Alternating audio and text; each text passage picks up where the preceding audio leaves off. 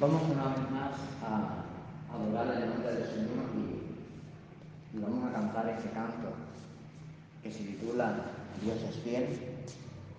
Por tanto, su misericordia siempre estará con nosotros en todo momento. Un canto que nos lleva a reflexionar de cómo y de qué manera cuando las personas aún se alejan de nuestras vidas, aún cuando las personas que más queremos ya no están, como esa persona, aquel que es el Dios del cielo y la tierra, siempre va a estar en medio de nuestra necesidad, de nuestro auxilio y de nuestro socorro. Dios es fiel, Dios es fiel. Yo no tengo dudas de que Dios es fiel. Todo lo que ha prometido lo ha cumplido con poder. Dios es fiel, Dios es fiel, Dios es fiel, mi Dios es fiel. Yo no tengo dudas de que Dios es fiel. Todo lo que ha prometido con poder. Dios es fiel, Dios es fiel. Tu fidelidad es grande, tu fidelidad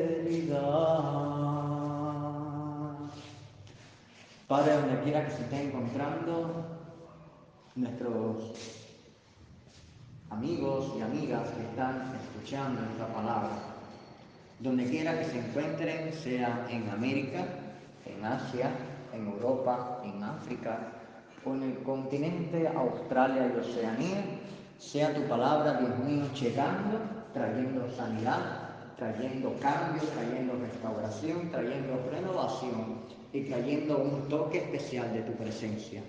Porque cuando, Señor, tú estás, tu presencia, Dios mío, lo transforma todo. Cuando tu palabra, Señor, llega al corazón, tiene de tal manera cambiar, ser transformado y ser renovado en una nueva vasija.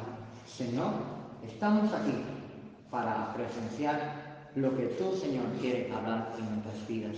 Llénanos con tu presencia, llénanos con tu bendición. Y si en este mismo momento alguien está pasando por alguna circunstancia o algún momento, Dios mío, tan duro y difícil, te pido que tu presencia, Dios mío, esté fluyendo en gran manera y estés trayendo un cambio total a la vida, Dios mío, de cada una de las personas que de diferentes medios, por redes sociales o por diferentes medios AM o FM, están escuchando la palabra. En el nombre de Jesús. Amén y amén.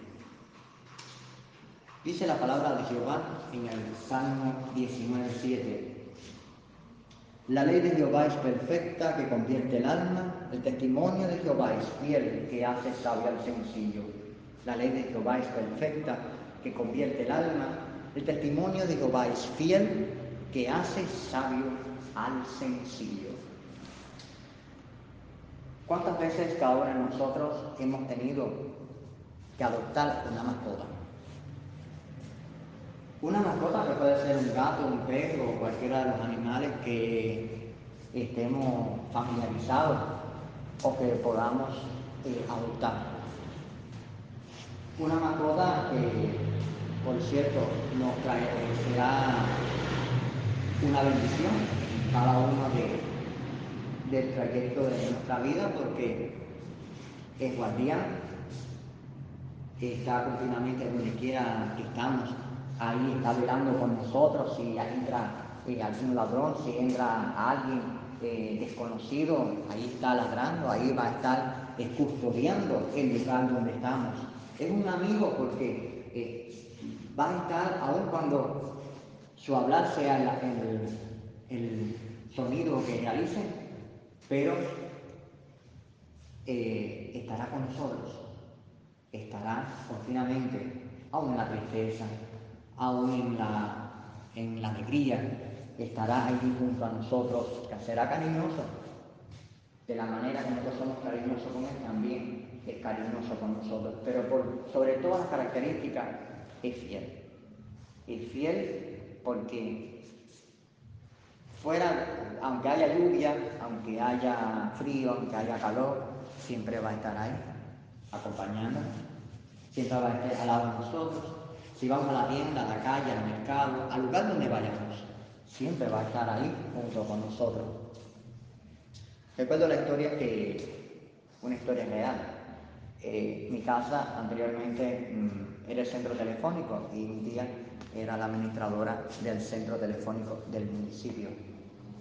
Y mi abuela, que en aquel entonces vivía,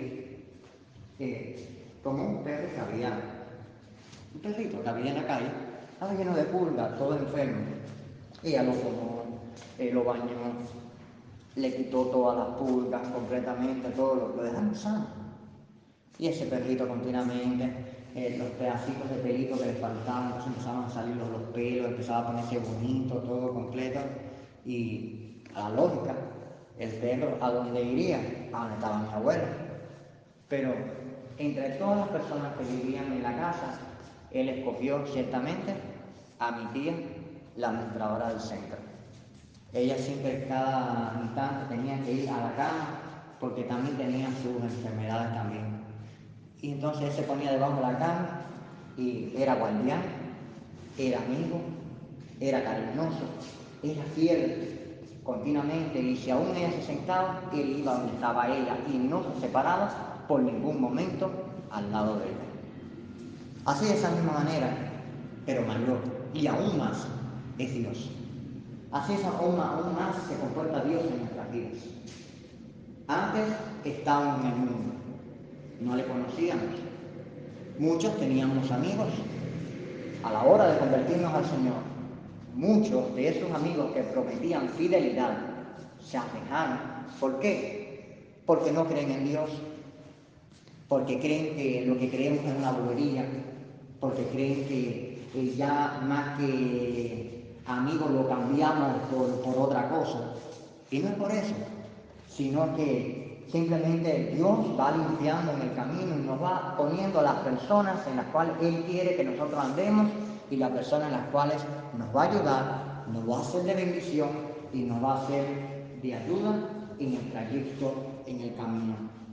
Y así, de esta manera, como a ti y a mí Dios nos ha hablado y ha eh, sido también fiel, también a través de la Biblia, hay diferentes hombres que Dios le habló, Dios caminó, y uno de ellos Abraham. Uno de ellos Abraham, y cuando leímos Génesis 15, versículo de 4 al 6, podemos ver cómo Abraham, en su corazón había aflicción. Había un deseo, no solamente en él, también en la esposa, tenía el deseo de tener un hijo. ¿Cuántas personas, cuántos matrimonios conocemos que tienen el deseo de tener un hijo? Habiendo también muchos matrimonios, desgraciadamente, en el mundo que abandonan a los hijos, los dejan en latones de basura, los dejan en diferentes lugares, los dejan en centros de amparo filial, sin amparo filial, al abandono. Pero hay otros que deseando tener un hijo no lo pueden tener por ninguna vía. Y ellos estaban orando porque querían tener un hijo. Ellos veían que sus vecinos, los familiares, los que estaban alrededor, tenían hijos. Ellos querían tener hijos. Ellos querían tener por medio un heredero o una heredera que pudieran enseñarles, que pudieran mostrarle su amor, pudiera mostrarle su cariño. Pero llegó un momento en que llega la promesa de Dios. Llegó el momento en que llega la respuesta de Dios. La respuesta que continuamente ha estado orando, continuamente ha estado suplicando, quebrantando, eh, eh, doblando el corazón y humillando el corazón a tierra.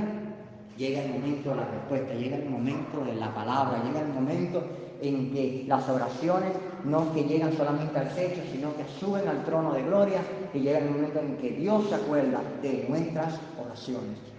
Y llegó el momento en que Dios se acordó de la oración de, Abraham, que Dios se acordó de, lo que tenía en palabra para Abraham. Y aquí en Génesis 15, Dios le promete un hijo. Le promete un hijo, un heredero, una descendencia numerosa. Le dice que mira al cielo.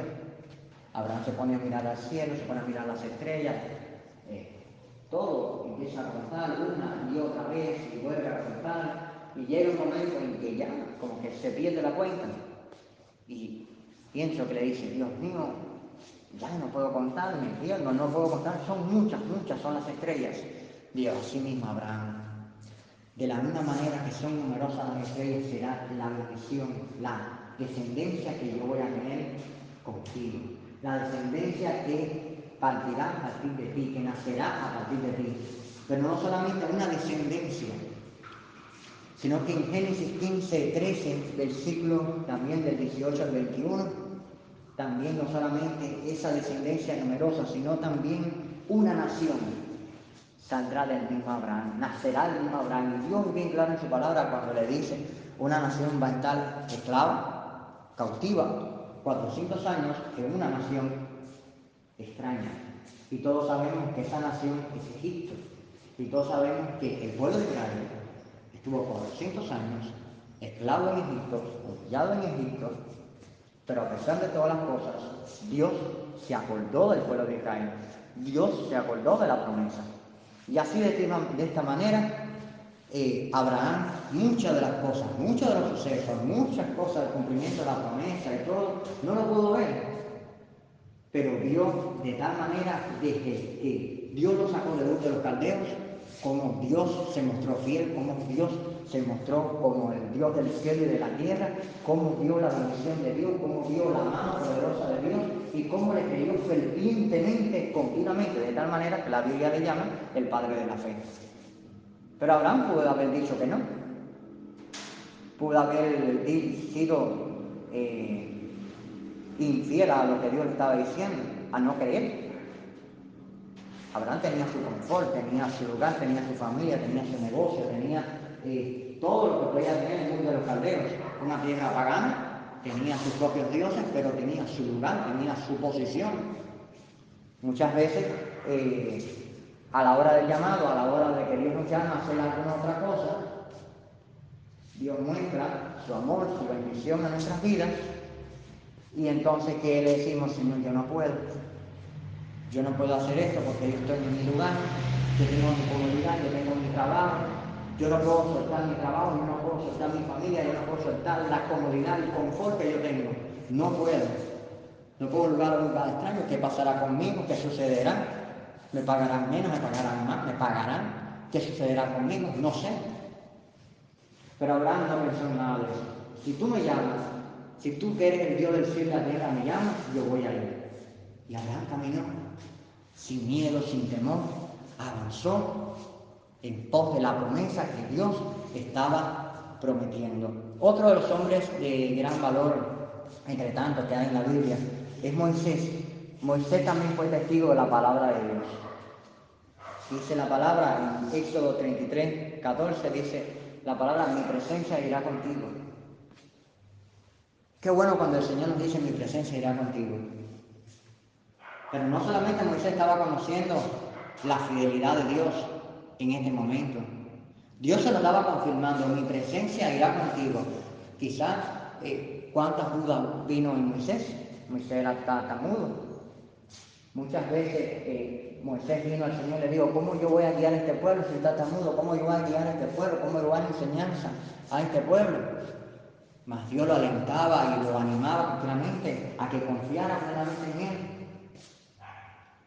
Que, que en la promesa de Dios, que confiar en la fidelidad de Dios y confiar en la palabra de Dios. Pero Dios está diciendo, porque había duda, había incertidumbre en el corazón de Moisés. Muchas veces tenemos incertidumbre y duda en el corazón porque eh, Dios nos dice la promesa, pero la vemos tan lejana, la vemos tan, tan, tan, tan allá, tan, tan, tan lejos de nuestras vidas. Y es que Dios tiene tan cerca la promesa que tan solo está tan cerca de una oración. Tan solo está tan cerca de una palabra que toque el corazón de Dios.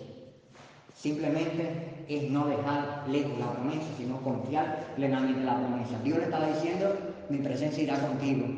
Pero no solamente, Dios no está, eh, Moisés no estaba viendo eh, el poder de Dios simplemente en este momento, la, la palabra de Dios. No estaba conociendo a Dios en este momento. Ya Moisés había visto muchos de los milagros que Dios había hecho con él y con su pueblo. Ya Moisés había visto cómo había ablandado el corazón del faraón cuando el faraón había dicho mañana, mañana los dejaré mañana los dejaré ahí y mañana los dejaré ahí, hasta que el faraón dejó que el pueblo de Israel pasara y, y fuera libre y fuera directo a la tierra prometida. Pero no solamente también vio también Moisés muchos milagros. Moisés vio cómo fluía el agua de la roca, también Moisés vio cómo se abría el mar rojo. A Moisés en el momento en que caminaba en el desierto, también Moisés vio cómo había columna de nube y columna de fuego. Columna de nube para protegerlo del sol, columna de fuego para protegerlo de las bajas temperaturas en el desierto al pueblo de Israel. Cómo la fidelidad de Dios se mostraba y se sigue mostrando en sus vidas. Él lo podía palpar. Moisés era el único que podía tener la pudo tener la bendición de ver a Dios, de estar junto con Dios ahí y conversar con Dios cara a cara. Cuando el pueblo de Israel, cuando Moisés bajaba del monte, podía ver cómo Moisés brillaba, porque cuando entramos en la presencia de Dios, no podemos ser los mismos. Cuando vamos a la oración, cuando vamos a la búsqueda de Dios, cuando salimos del tiempo de intimidad, cuando salimos del tiempo de oración, nuestra vida no puede ser la misma. Nuestra condición no puede ser la misma. Nuestra manera de actuar no puede ser la misma. Tiene que haber un antes y un después. Tiene que haber un cambio. Tiene que haber una manera eh, total en nuestras vidas y un cambio en gran manera en nuestra manera de ser. El Señor le dijo, mi presencia irá contigo, pero ¿cuál fue la respuesta de Moisés? Si tu presencia no ha, no ha de ir conmigo, no nos saques de aquí. Moisés estaba seguro que si Dios le faltaba, no podían hacer nada ellos. Moisés estaba seguro que si la presencia de Dios le faltaba, morían. Si la presencia de Dios le faltaba, no podían hacer nada. Porque Moisés estaba seguro de quién estaba creyendo. Moisés estaba seguro desde aquel momento en que Dios le llamó y se presentó en una salsa ardiente y le llamó al propósito de pastorear al pueblo de Israel, de ser el guía, el libertador del pueblo de Israel. Moisés no estaba creyendo en un Dios de mano. Moisés no estaba creyendo en un Dios de madera. Moisés no estaba creyendo en un Dios como los dioses de Baal. Moisés estaba creyendo en el Dios del cielo y de la tierra. El Dios que aún en medio de este momento puede sanar esa enfermedad que está tocando tu vida, puede liberar, liberarte de ese problema tan difícil que estás viendo y puede darte la respuesta al momento, puede darte la solución, puede darte esa confirmación que tanto estás esperando y que tanto has anhelado por años y por años y por años. Has estado anhelando quizás por días. También quiero compartir una palabra que es de bendición y, y que la historia que compartiré contigo se refiere a un niño y a un perro. Y cuenta la historia que una pareja de jóvenes tenían varios años de casados y no podían tener hijos. Para no sentirse solos compraron un cachorro, un pastor alemán, y lo amaron como si fuera su propio hijo. Pero saben que el cachorro creció y, y se convirtió en un hermoso perro, que en más de una ocasión salvó a la pareja de ser atacada de diferentes ladrones. Siempre fue muy fiel y protector por sus dueños. Pasaron siete años y al fin la pareja logró tener el hijo que tanto anhelaban. Estaban muy felices y el nuevo integrante de la familia daba mucha felicidad a la casa. Disminuyeron las atenciones que tenían con el perro y esto hizo que él empezara a sentir celos del bebé y que dejara de ser la mascota cariñosa que había sido durante los últimos siete años. Un día dejaron al bebé plácidamente durmiendo en la cuna, mientras ellos se preparaban en la barbacoa en la terraza. El padre de tanto en tanto iba al cuarto para ver cómo estaba el niño. En una ocasión vio al perro que salía de la habitación del bebé teniendo la boca totalmente ensangrentada y movía la cola en señal de alegría. El hombre pensó lo peor y golpeó con rabia e indignación al perro. Entró desesperado al cuarto del bebé imaginando lo peor, cuando vio una gran serpiente muerta al lado de la cuna del bebé. Escribió aliviado e inmediatamente salió corriendo de la habitación para abrazar el perro y pedirle perdón. ¿Cuántas veces hemos juzgado injustamente a otros? Y aún peor, no solo los juzgamos, sino que también los condenamos sin averiguar a qué se debe su comportamiento, cuáles son sus pensamientos y sentimientos. Muchas veces las cosas no son tan malas como parecen, sino todo lo contrario. De la misma manera, en que este hombre no entendió la situación con el perro cuando lo vio su boca totalmente ensangrentada. ¿Y qué fue lo que vino al corazón? Mató al niño. Le pasó algo al niño. Pero ciertamente el perro había sido fiel con el dueño y había estado cuidando al niño que tanto ellos querían. De la misma manera también muchas veces, cuántas veces despreciamos el propósito de Dios, cuántas veces despreciamos la palabra de Dios.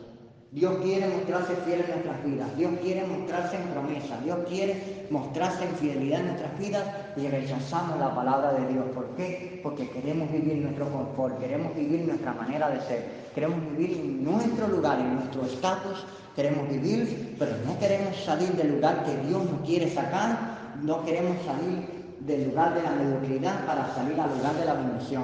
No queremos salir del lugar del estanque para salir al lugar de la sobreabundancia. No queremos salir del lugar de la aflicción para salir al lugar del gozo. Queremos mantenernos en un lugar.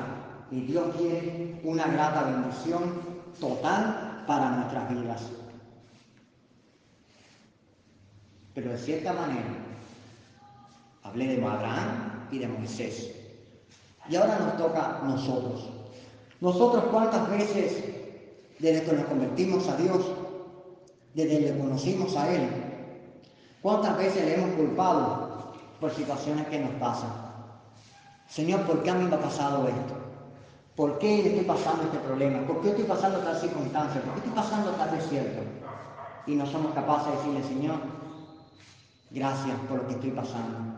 Gracias porque ciertamente voy a ver tu mano. Gracias porque si hasta ahora tú has sido fiel en mi vida, tú vas a seguir siendo fiel en mi vida. Si hasta ahora tú has traído sanidad a mi vida, si hasta ahora tú me has librado de males, si hasta ahora me has librado del COVID-19, si hasta ahora me has librado de diferentes circunstancias, si hasta ahora me has librado de ladrones, si hasta ahora me has librado de, de de calumnia, de diferentes cosas, ¿Cuánto más tú vas a seguir haciendo en mi vida? ¿Cuánto más veré tu mano? ¿Cuánto más, según la promesa tuya, seguiré viendo la confirmación de tus promesas en mi vida? Amigo y amiga, la gratitud de quien ama no pone límites para los gestos de ternura. Cuando alguien te ama, se queda a tu lado. Cuando llegas al fondo de la desesperación y se pone en evidencia lo que realmente eres, pero ese no te juzga, sino que sigue viendo como la persona que eres, hermosa, digna y llena de valor y significado. Ese es Dios quien nos mira continuamente. Dios nos mira como una persona de valor, como una persona valiosa, como una persona digna, llena de valores y de significado. No te menosprecies, porque Dios mira una gran joya dentro de tu vida. Dios te bendiga y bendiciones. Dios es fiel y sus promesas siguen siendo fieles en medio de los siglos, en medio de los años y en medio de las tormentas que puedan venir a nuestras vidas. Bendiciones. Que Dios te bendiga desde Cuba ha sido el misionero por gracia de la misericordia de Dios desde Fomento Santi Espíritu en el centro de Cuba, Yasmani Machado, al servicio de Dios.